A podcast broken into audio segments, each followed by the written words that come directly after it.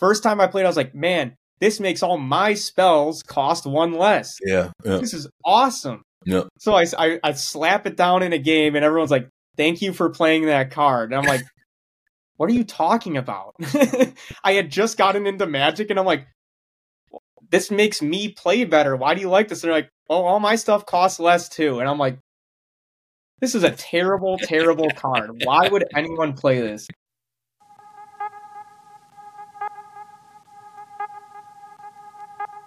Herzlich willkommen in der Collectors Lounge, der Podcast für jeden Sammler da draußen.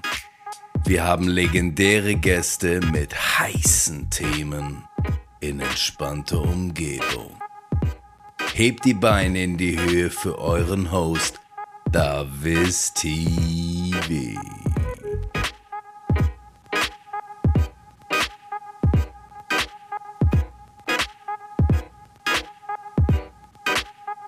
Okay.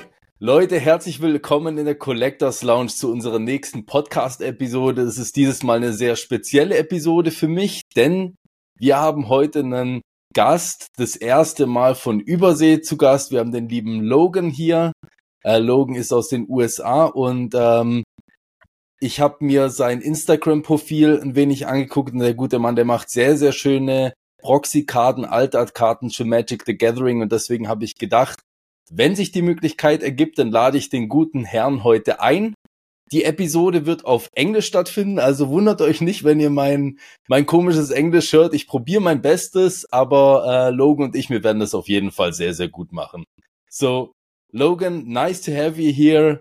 Um, just present yourself to the community a little bit. What are you doing in real life? What are you doing with uh, collecting cards?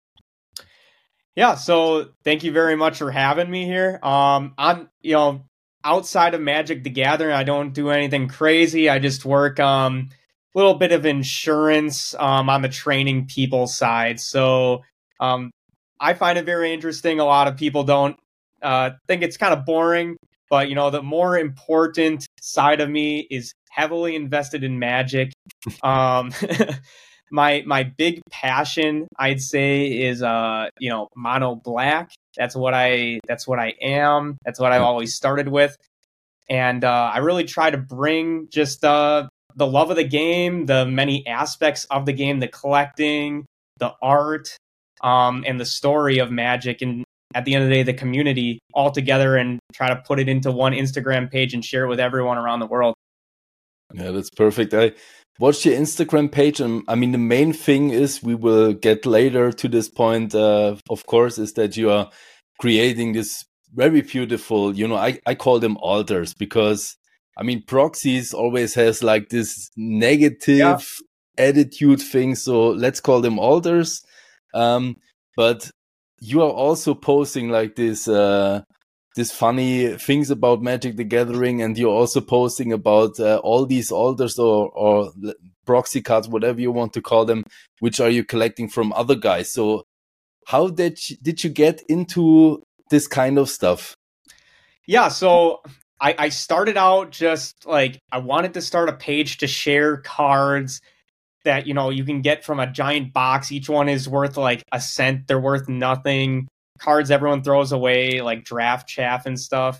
And I wanted to share those cards with people because a lot of times, you know, you see everyone sharing a Rhystic study, you see everyone sharing a mana crypt, but you don't see people sharing the card that's just slightly worse, but anybody can afford. You know, so I wanted to start with that. And um, I started collecting those cards, sharing them. I love old school borders, as you can tell. I mean, that's my whole that's my whole site. Um, but as I started getting into that, I was like, well, I want things to be affordable for everyone. And I really enjoy designing and altering cards at the same time. So I started making alters. And I really do like your point with not calling them proxies. They're just alters because I completely agree. There's like a stigma when you yeah. call something a proxy. And a lot of times a proxy will just be, you know, a copy of a card, you know, that that someone just printed.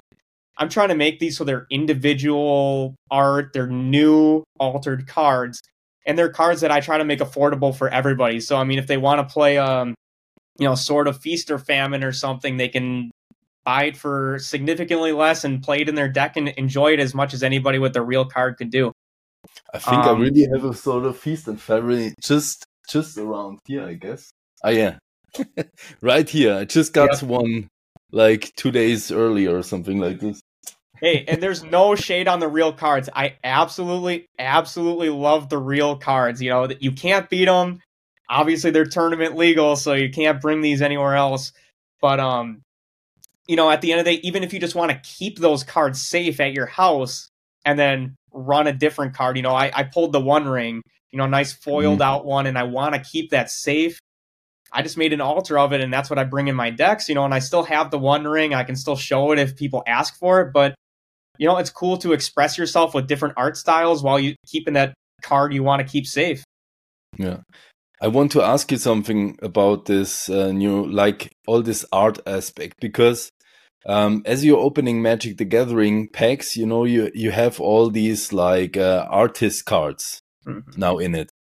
And most of the people just put them into the trash or something like this. And I try to collect them because I think they are showing off, you know, all this hard work the artists did. And I think they are so beautiful do you have any point on artist cards?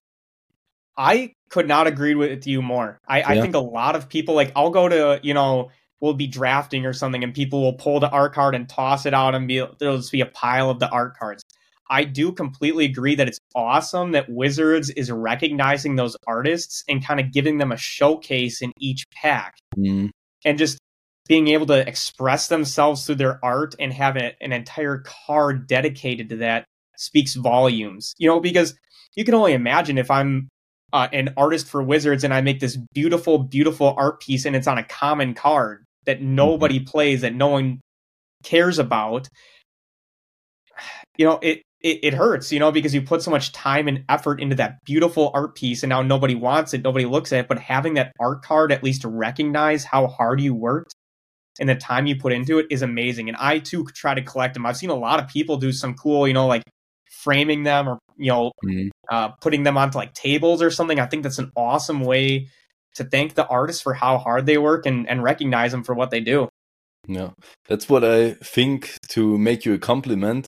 It's what's pretty cool. You mentioned it before, so that you're putting like more of the cheaper cards into your the pictures, uh, what you were doing on Instagram, and you just frame them with the the picture on its own you can you tell can you say it like that so you have the card in the middle and you have the picture uh, as a frame as well. And that, that's what i think it's pretty cool that you don't put only the like the one rings in in uh, uh, into the picture. So you also have the the little bit low ender cards.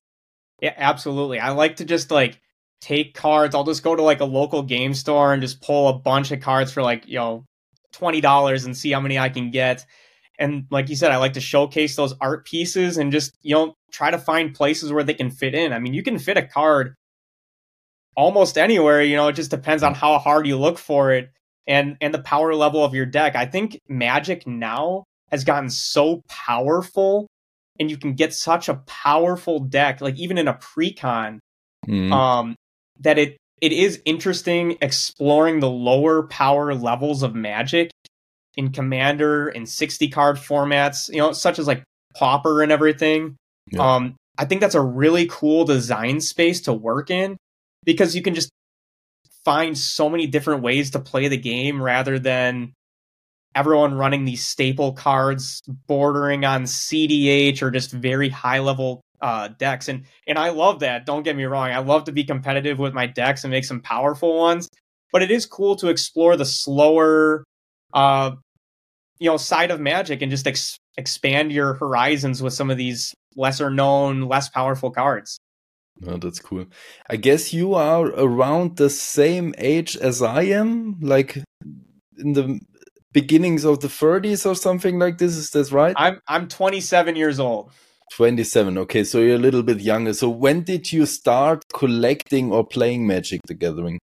It's kind of crazy. I only started like a year and a half ago. Uh, so I, I, I I collected it on and off uh, throughout my childhood. I'd like see the cards I always wanted to play. Um, always wanted to get involved, so I'd, I'd pick up a couple packs here and there just because, again, I loved the art. Mm. But I never really knew how to play. I never had people to play with.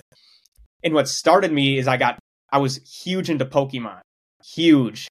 I, yeah, I love Pokemon, and that's what I started collecting cards in. Um, so got my shiny Charizard, you know, locked away, keeping him safe. But uh, you know, I loved playing Pokemon and I loved collecting the cards. But again, there wasn't a big, at least here where I live, there wasn't a big like community playing it.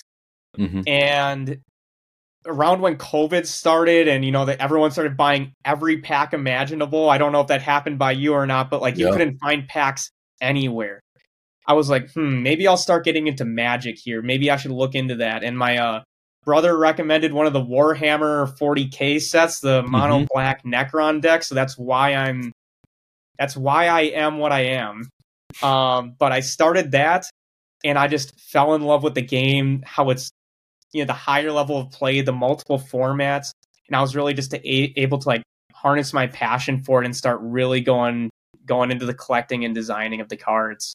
Yeah.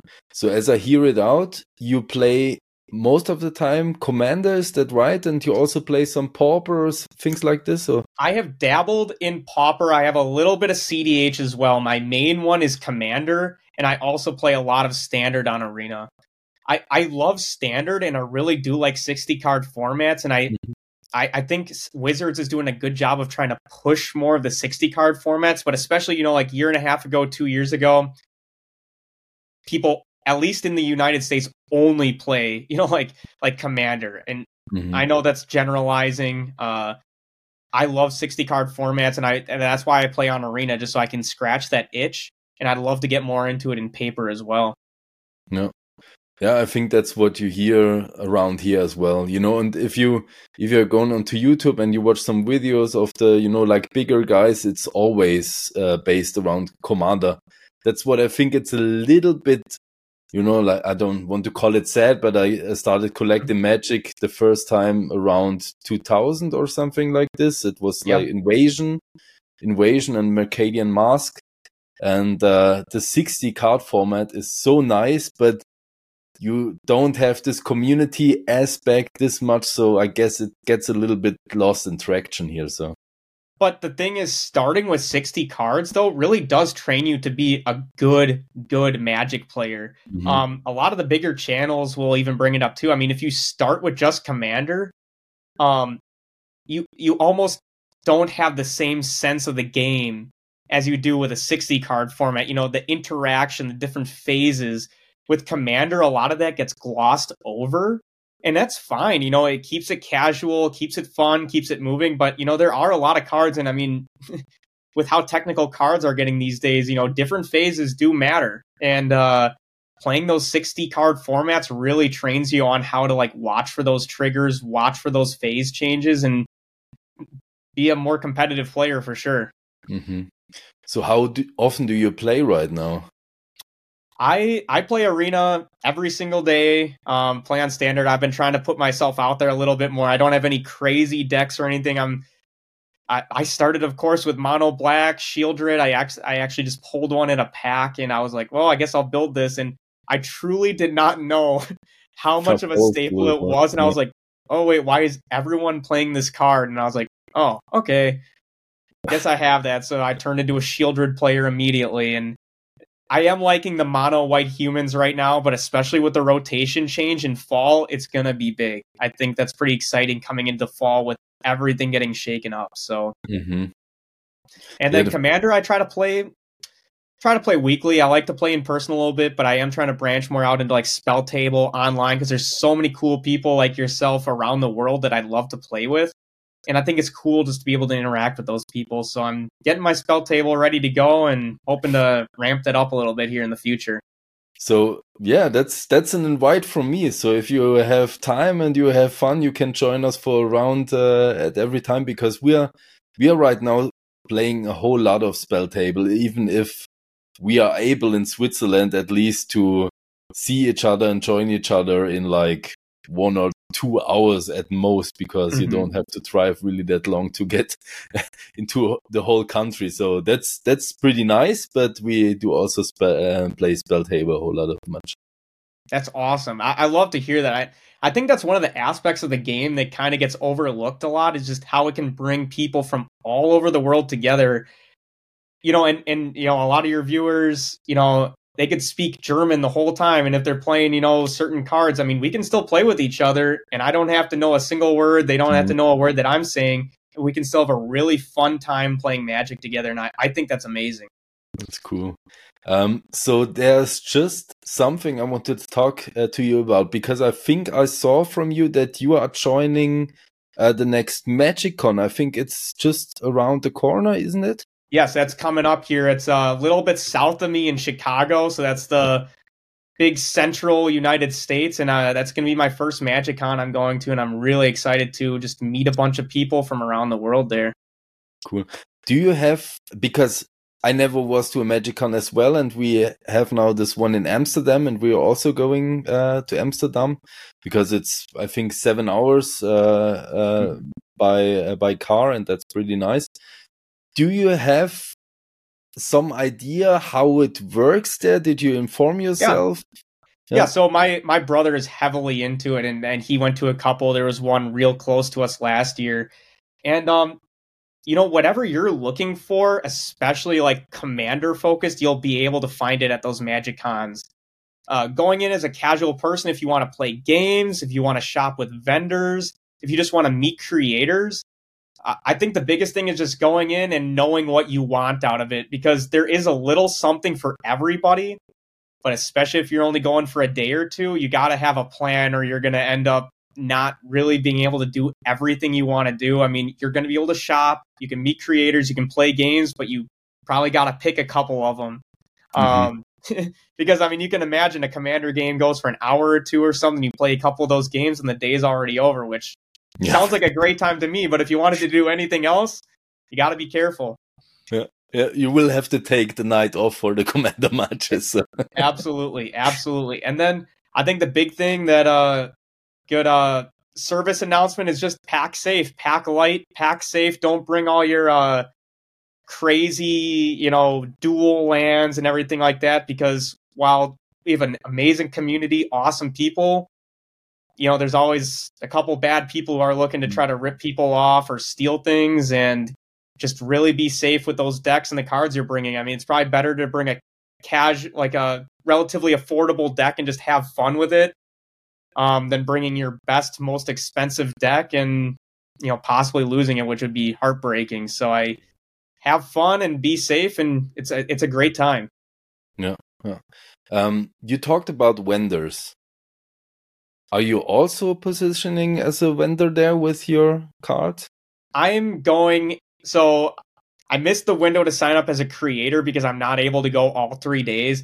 I'm going more on the creator side. I am open to selling people cards when I go. I'm just going to bring some with me, mm-hmm. but I'm definitely don't have a booth. Um, and on the vendor side of things, you really got to like have a lot of cards on you, a lot of space, and like be able to open that booth to, up to people. So definitely not going as a vendor. I just want to meet people, hand out free cards, and really experience the community for my first Magic Con. And then maybe moving forward in the future, getting into more of the vendor or creator side of things.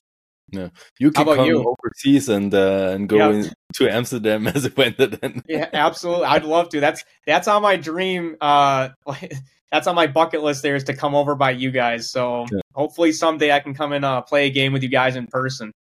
That's pretty cool. I have uh, I have made uh, you know like a, a game night um, for I, I have to think about it. it's like the third time right now. It will be happening in March, and we have around forty people here that uh, that are mostly playing Magic the Gathering. Some of them playing Pokemon and One Piece and stuff like this. But we will play there for twenty four hours, and uh, that is awesome. I love to hear that. That's so cool, yeah. and just bringing so many people together speaks volumes to yeah. to your community. That's great. Yeah, that's it. Um, so you you said to me that you have a friend of yours in uh, in the UK, and you also had some connections to uh, other peoples in Switzerland. do you know some differences in collecting trading cards from the US to to Europe or I think in the past like like you said early 2000s there were a lot of differences. I think now with just how the internet is, how Wizards of the Coast has kind of brought everything together, I think nowadays it is a lot similar and a lot of us are doing similar things with our collecting um, and just the cards we get. So I, I'd say now it's very aligned. We're all doing relatively the same thing. But but I know in the past there were even different variations of the cards. You know, early Magic cards were different in Europe, just with mm-hmm. the formatting and some of the art that they were allowed to have, which I think is very interesting as well. Um, but yeah, I at least in my opinion, I do think that collecting is very very streamlined now. We're doing a lot of the same things, and I I think that's cool because there's so many different ways to collect magic. Um, that we can just do it across, you know, across continents and and find people that relate to how we want to collect. Yeah, that's right. Uh, the thing that I think it's uh, pretty funny, which you know, I think we are, if you want to call us like that, we are just like the the new generation or something yeah, yeah. like this because we are trying to learn from the US uh, about collecting because many people of us are just brand new to collecting and i think the the hype uh, we talked about your name before with with logan paul brought so many people into collecting from mm-hmm. any any type of uh, of uh, passion if it's pokemon or magic or something like this it doesn't really matter um, but you always see these videos on youtube or these stories about uh, you know like your grandfather having uh, like thousands of boxes uh, uh, stored away somewhere in in his garage or in his backyard or something like this. How how is it like that? You can you give us some informations? Do you know some people? That is uh something that a lot of people now are looking for. So like like like you said magic the gathering was around like 1996 1997 here in the united states and it wasn't it was big. It got big pretty quick, but you know, people were buying packs and throwing them in boxes for me, like as a kid. You know, so you grow up, move out of your parents' house and they stored those away and now you can um I don't know how much garage like people will sell sell stuff in their garages to people on the street.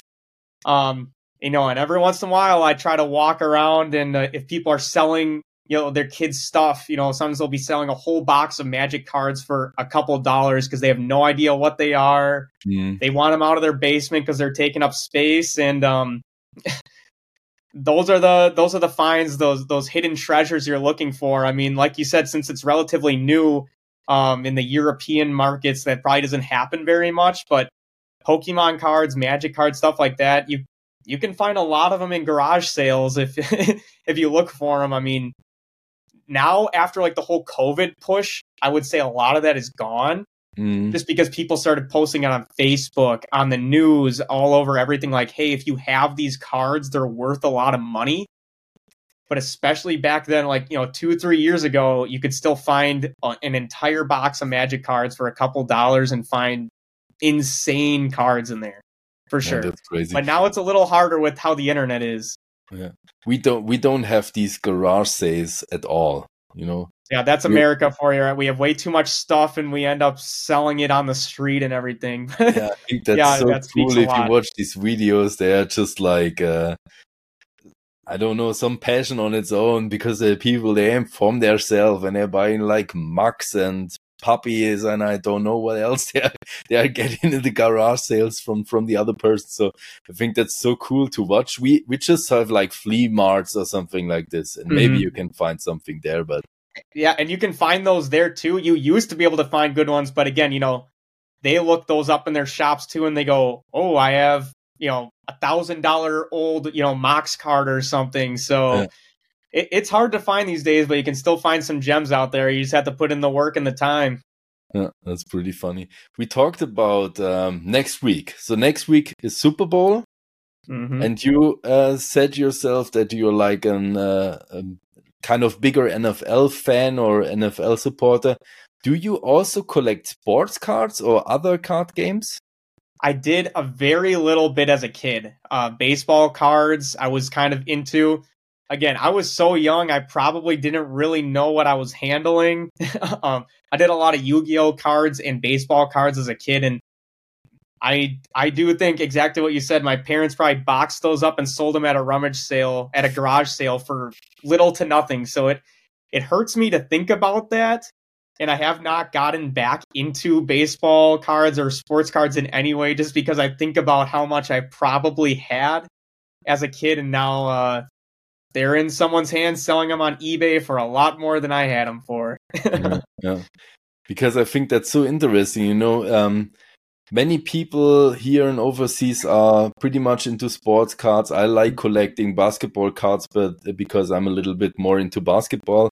Yep. Um, but you don't really have like this connection over here. You know, you like a player, you like a LeBron James, or you like someone else and you are most of the time like collecting these individuals. But i can just imagine if you're in the states and you have your team just around the corner in in milwaukee or something like this and you uh, like to support this team you can just collect you know items and cards and stuff like this from just a team that you're really binding to and uh, really connected at yeah, and I think a lot of the I've been seeing like like you said with the Bucks that Milwaukee Bucks down there. I mean, there are a lot of players who are aware of these cards still, and they will go out of their way, you know, to try to sign cards or you know take pictures with their cards with uh you know people who own them. And I think it's really cool that um you know a lot of those players are around our age. You know, they're they're aware of the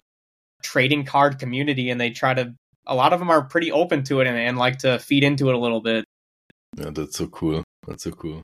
That would be the dream for me because you know I'm collecting some uh, someone very special. I don't know if you watched the uh, the Detroit Pistons, you know, in mm-hmm. the 2003 2004 era, or something like this. And I really like Ben Wallace. Okay, yeah and he's just someone nobody is caring about, at least here. So uh, I'm a Ben Wallace collector, and I think he's uh, such a cool guy, and it would be so amazing to, you know, like go to Detroit or Michigan and uh, have him signing like one of these cards. It would be amazing. hey, Detroit is about like like about seven hours from me, so. Yeah. Uh, if I'm ever in that area, I'll keep an eye out for you. I think it's really cool to have like a player, whether or a player or a magic card or a Pokemon card that you care about a lot that not a lot of other people care about. When I was into Pokemon, it was Drowzee for me all the way. I have like Drowzee. every printing of Drowzee. Mm-hmm. Nobody mm-hmm. ever wanted it. No one ever cared about it, but I just thought they were awesome, fun cards. And and it's it's cool to like be that one collector who really like latches onto a certain card because it's it's it's easier to get your hands on those and it's cool to have that identity that you own a lot of them or that you know you care about it the most in your area so mm-hmm. that's really cool that's pretty cool so right now i'm making a little jump because we are getting into the the big theme of it all and that's mm-hmm. your the great work you're doing with your alt arts so yeah. maybe if you want to, you can show some off into the camera uh, because the people will have to watch the YouTube video then. Absolutely. Yeah, so I um I started out making altars of just I would go on EDH Rec or something and look for the most played, most expensive cards and I really wasn't intending to sell them. I just wanted to like see what I could do with the art, um, make some altars and just have some fun designing cards. I would just do it on the side. Um, after work or something. But I started designing the dual lands first because I just the availability of dual lands is so low. Yeah. I love the design of them, the power of them, but the fact that they make your deck powerful. But I mean, a casual deck could run some dual lands, and you know it's powerful, but you could. Um, so I started doing those. I love the old borders they have, so I started designing you know different altars of them. I uh the first one I started out with uh was the Bayou. I just you know I had mm-hmm. to start with black That's green. Amazing, yeah. you know, so I I like to keep like you know the the classic look of the card, but centering the mana pips. I thought was really important. Um, for like the design of the card makes it a little easier to read. You know, everyone can admit just trying to read the classic dual lands is very difficult compared to what they actually do and kind of simplifying it and letting the the design of the card and the art speak more than the text was really important to me. Um, but also not being textless. I know there are textless dual lands, and and I think those are beautiful too. But I wanted to maintain, you know, the the classic border and the the box. Um, you know, so after I started designing those and really like get like seeing the excitement people had over these cards, um, first thing I did is start scrambling to try to find a way to print them and everything. Um, because I didn't I didn't imagine so many people would be excited and want them. I had a bunch of orders from Germany actually. I've had yeah. probably 20, 30 orders of dual land sets to Germany, and it, it's great to see them all go there. So maybe you'll see them at a game night sometime. But uh, you know, after I saw that excitement, I started making some of the pain lands, shock lands, and I'm just starting to roll those out too. Um, you know, they have more of like the I still maintain like the old border look, but they have more text, more of like the modern wording on them mm-hmm. as well. Um, and then I really just started, you know, branching out into more cards like you know like the smothering tithe and stuff like that. I, I just love to keep maintaining. Now this has the classic shifted border because we can all uh, we can all agree that the the white classic border is very very hard to read. Like can, this is an Esper Sentinel I made. it's so hard to read that white on white. And I try to make the cards playable a lot. I'm like I keep spell table in the back of my mind as well. While the camera is not going to pick it up because it's not an actual magic card by any means, um, I'd still want it to be readable. So I try to keep the white cards to classic shifted, but everything else, um, you know, I like to just try to shift shift into a more classic feel, um, and keep everything to old borders. Um, and then uh, a good good follower of mine, good friend, was talking about how he really wanted to see the sword of set, mm-hmm. and I was like, I've been playing around with some designs for these swords. Uh, they're such they're so powerful and they're so you can put them in so many different decks that I'd love to make some. And and the thing is, I tried to play around with old borders for those as well, and I think I still will do that eventually. But I really thought that like the the borderless version, just kind of showcasing more of like the sword and just the different colors you can apply to them, yep. was was important. So that's what I tried to do, and and I think they I think they turned out pretty good. I I, I love the trying to meld the two different colors and get them together. You know, just a, a quick thing from me. If there were being any normal magic set, I will just hunt them down like crazy because they are looking so amazing. Uh, the fun thing is the first time I uh, got onto your your profile or onto you as a person was because I was at the it's not an LGS, but it was also like a, a gaming group we have nearby. Mm-hmm. And a colleague of mine had his uh, personal collection binder with himself, and I was uh, just looking through it because he had some cards to trade in it. And then I got into a page and I said, like, oh, oh my god, what's that? Are these dual lands? And I saw your dual land line in it. So that's the first time I got uh, into with your cards, and they're they're really looking amazing. So you will have to check out your channel. Of course, I will uh, put it uh, uh, down low, and you can uh, take a look at the profile on your own. Um, but a little question I have from you from there is your profile name and also your profile picture and your brand is centered around the Helm of Awakening. Yep. How did you get there? Why why the Helm of Awakening? So I first funny thing is the first time I ever played that card, I totally played it wrong. Just like every other thing, you know, every magic card. and the more I thought about it, though, is all these cost reducing cards, you know, they do help everyone, but especially if you build around them, you can make them work for you better. Um, but the big thing that I like about Helm of Awakening is it's kind of what I'm trying to do with the page too, where it's just it makes everyone have more fun in the game. It makes the games go faster. Everyone gets to do what they want to do. And I think it's it's a it's like a group hug type of card that you don't mm-hmm. have to play in a group hug deck because I I do think group hug decks are a little iffy. I'm not a huge fan of them, but something like a Helm of Awakening just makes the game run faster.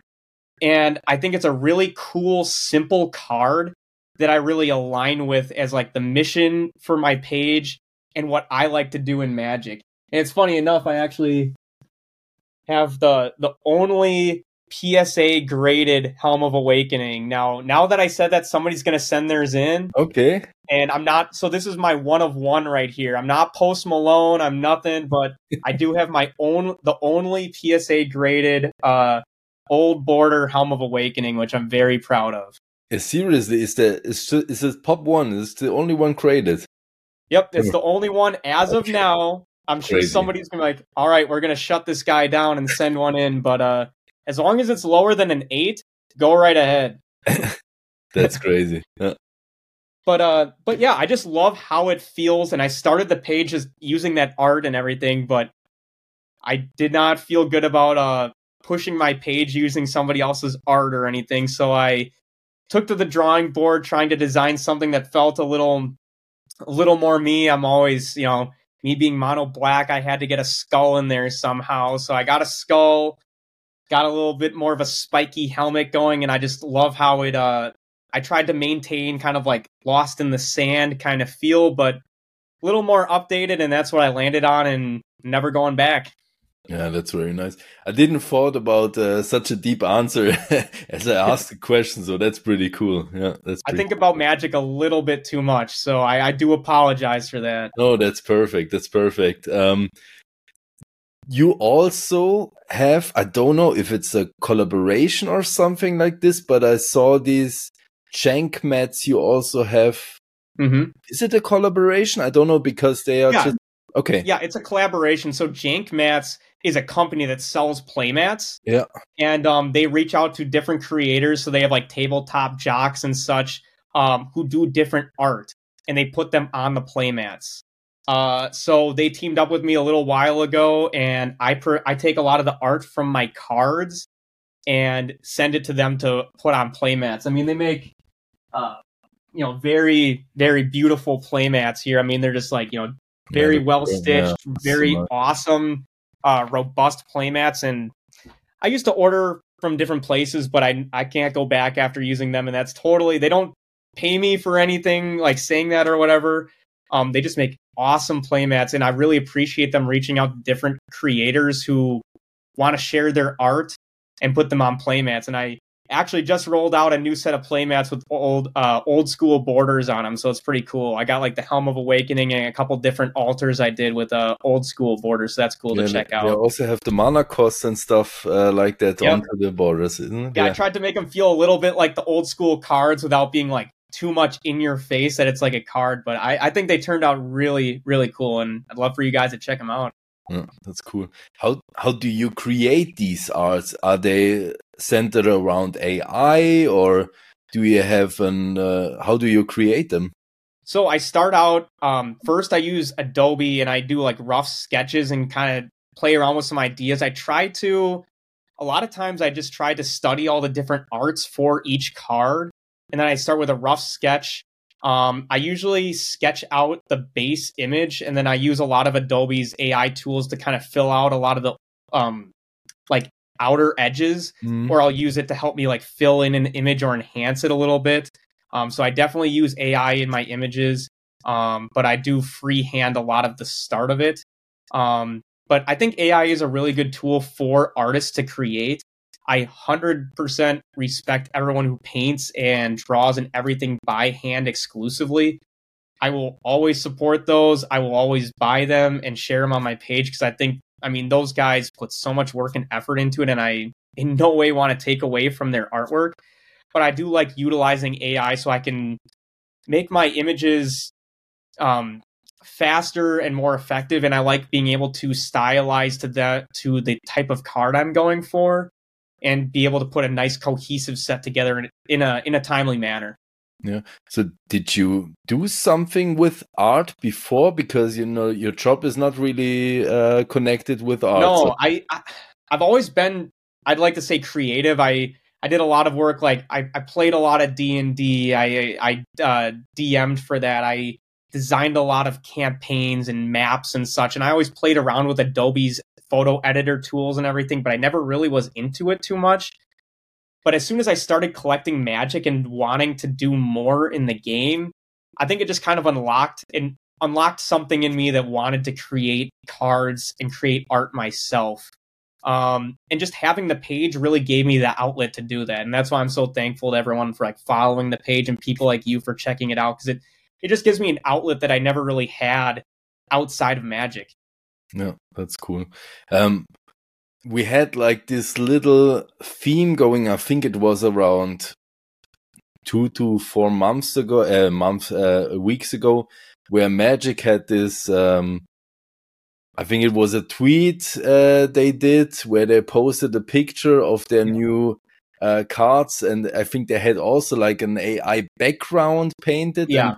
Before they said that they would never work with AI. Uh, yeah, yeah, that was that was that crazy, was interesting. Yeah, yeah. I I think that I don't think that any like source material or anything should be used with AI. I'm definitely not trying to put myself out there as a creator for magic or anything like that, like, you know, art wise. Um, I think that I love that artists, you know, doing their original artwork are what Wizards pays. They deserve every penny of that, whether it's D&D or magic. I don't think AI should be used in the generation of those images. I do think that I don't necessarily think Wizards did anything wrong right away because you know they outsourced that material to a marketing firm and the mm. marketing mm. firm used the AI. So I do understand there might, there was probably a miscommunication somewhere down the pipeline.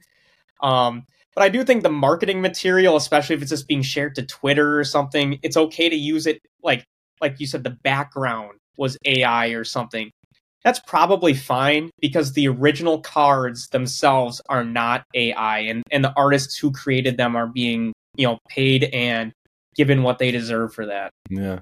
It's also what I didn't understand that therefore I wanted to ask you because I didn't really got the point what's you know like not right here. I think the only thing was that they made a statement yeah before that they will never use AI on their art and then they put this uh this commercial picture uh, onto Instagram, and I think that was like the the the point where people just uh, just got a little bit angry or something. But I didn't really think that it was. I, I think it was really bad timing. You know, really bad timing. I think that's really what it came down to. And and they've had a couple, you know, other uh, issues in the past. You know, there was previously that card that used, uh, you know, somebody else's artwork in the background, and I think you know that's not right either. But I think they've just had, you know, and the way the community is now, you know, they're always looking for something to get upset yeah, sure. about. so, you know, it's going to happen, but probably just bad timing for that situation. Um, one special card I have in mind as I uh, look through your uh, creative collection. Um, my favorite card, my favorite picture is the Lotus Field you did. Yep. I think that's to- that's amazing. I love how the Lotus Field turned out. I um I, I play Thalia and the Gitrog monster, so I've yeah. I've always liked having my Lotus Field, and uh, it's actually in one of my decks right now, so I'd have to go up and get it. But um, yeah, I really appreciate you liking that card. I don't, it never really had that good like old school feel to it that I tried to apply there. Mm-hmm and I think just the colors pop and work really well with that one. So I'm I'm glad you like that. I love that card too. That's one of my favorites of all time. Yeah, that's really cool. Uh, if I would be a person I would like to order some cards or some playmats from you, how do I get there? How long does it normally take? How is the quality? Can you make some, you know, like uh, um, yeah, absolutely. Yeah. Um, well, first of all, right now I sell through my DMs on Instagram, but that is changing very soon. I'm starting an eBay store here very shortly. Cool. Yeah. Um, so it'll be a lot more streamlined. Um, and anybody from around the world will be able to access it. If anyone's interested right now, they can DM me and I will get you cards. International, it's a little hard to tell when you'll get them. It's usually a week, week and a half, just mm-hmm. because sometimes things get held up in customs. Um, but typically within the, the United States, I can get them about a week. Um, again, I have people order custom cards. So like if I'm ordering a one off, it might take a little longer. But if it's a dual land set or a sword set, I can get them out a lot faster. Um, but I love uh, printing custom cards for people too. If they want a single card, I'll get them there. Okay. Um, but yeah, I have links in my bio um, that take you to Jank Mats. That's just jankmats.com, and you can find my um, collection on there. Actually, right now they're doing a deal where you get a couple of my cards if you order a mat with my art on there, which is pretty awesome. And they ship international as well. Um, and then I will keep everyone posted about my eBay store. But right now, everything is in my bio at Helm of Awakening, uh, MTG. And uh, yeah, I try to get these cards out as fast as humanly possible. I print them here in my town, and then I get them to you guys right away. And the the quality themselves, I mean, it's printed on the same like relatively same card stock as an MTG card. Obviously, they have like their own special card stock that's like uh copyrighted, so you can't actually get that. But this is like that German, uh, I forget what it's called. It's some kind of German card stock, some type of cardboard they use. So it, it feels bends works the same thing as a as a magic card, and it's the same thickness. Um, so I I think they feel just as robust as a magic card. And I mean, I sleeve all my decks, so maybe if you keep them unsleeved, it might not be the same. But as soon as you sleeve this thing up, uh, it's it it feels and looks the same. Cool. Very cool. Do you have on your own a favorite card of yours that you that you created? Hmm. I bounce around because it, I almost feel like every time I create one, it's my new favorite, and I really want to get it out there for people. Um, but I really do like my my smothering tithe. That was one of my favorites.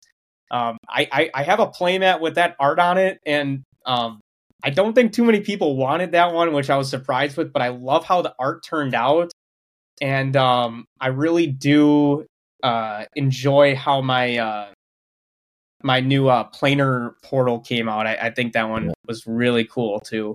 Um, but I'm I I'm always trying to upgrade my tools, upgrade how I'm working, so that I can try to create better and better art.